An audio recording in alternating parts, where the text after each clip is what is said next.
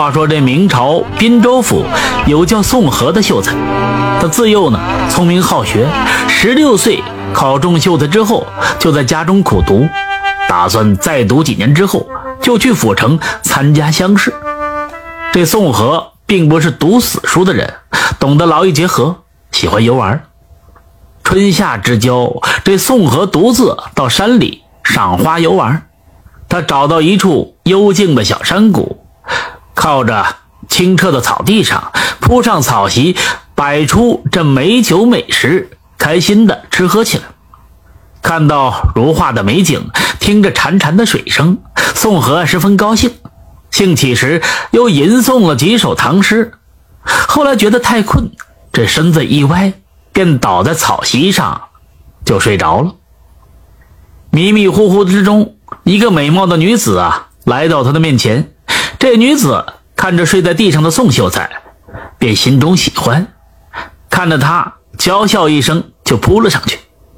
宋秀才感觉一个女人抱着自己，以为自己喝多了做梦，便拥抱着她在地上打起滚来。两人于是就折腾起来，折腾了许久，这宋秀才才觉得身上有些潮湿，便一下子醒了过来。他感到身上缠着一个东西。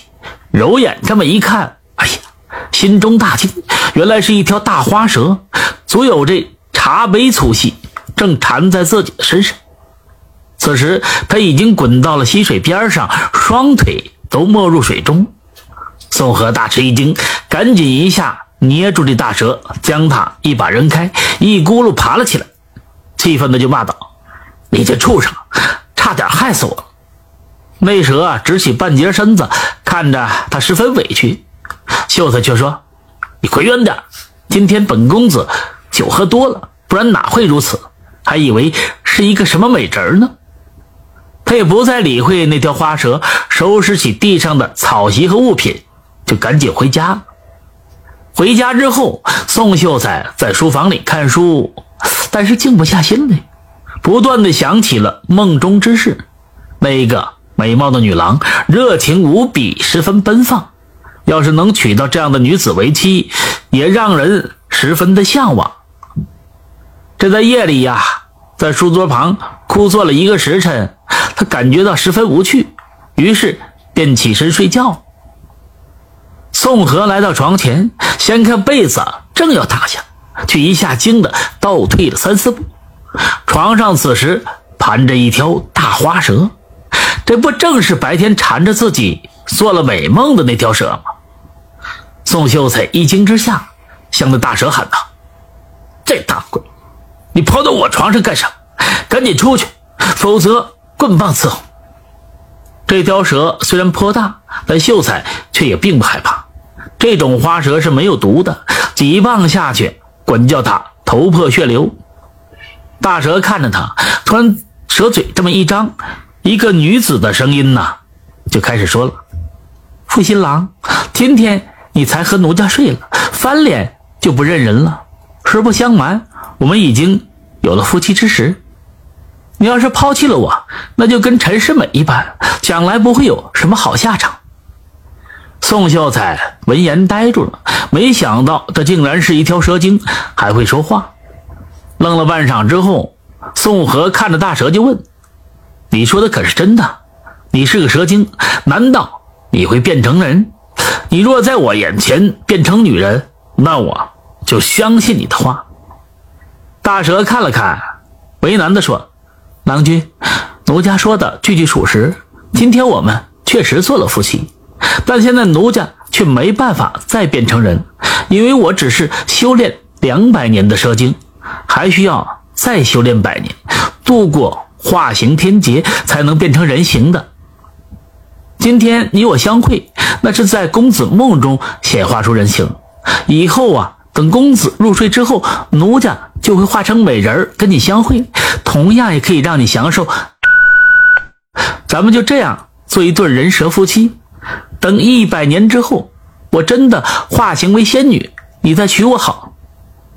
宋河听了大蛇之言，总算明白了这事儿。他苦笑着说：“蛇精娘子，不是小生不肯跟你好，这样的梦中相会，虽然是半真半假，但毕竟是事情不合的。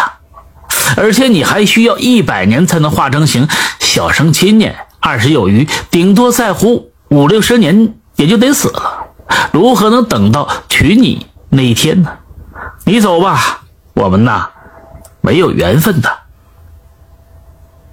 那蛇精啊却不肯离开，表示已经爱上他了，此后就要跟他一起生活。宋河拿他也没有办法。得知他是开了灵智的蛇精之后，自然不能当成野生这畜生那样对待了。他又不敢把这蛇精之事说出去，于是只好硬着头皮跟这蛇精住在了一起。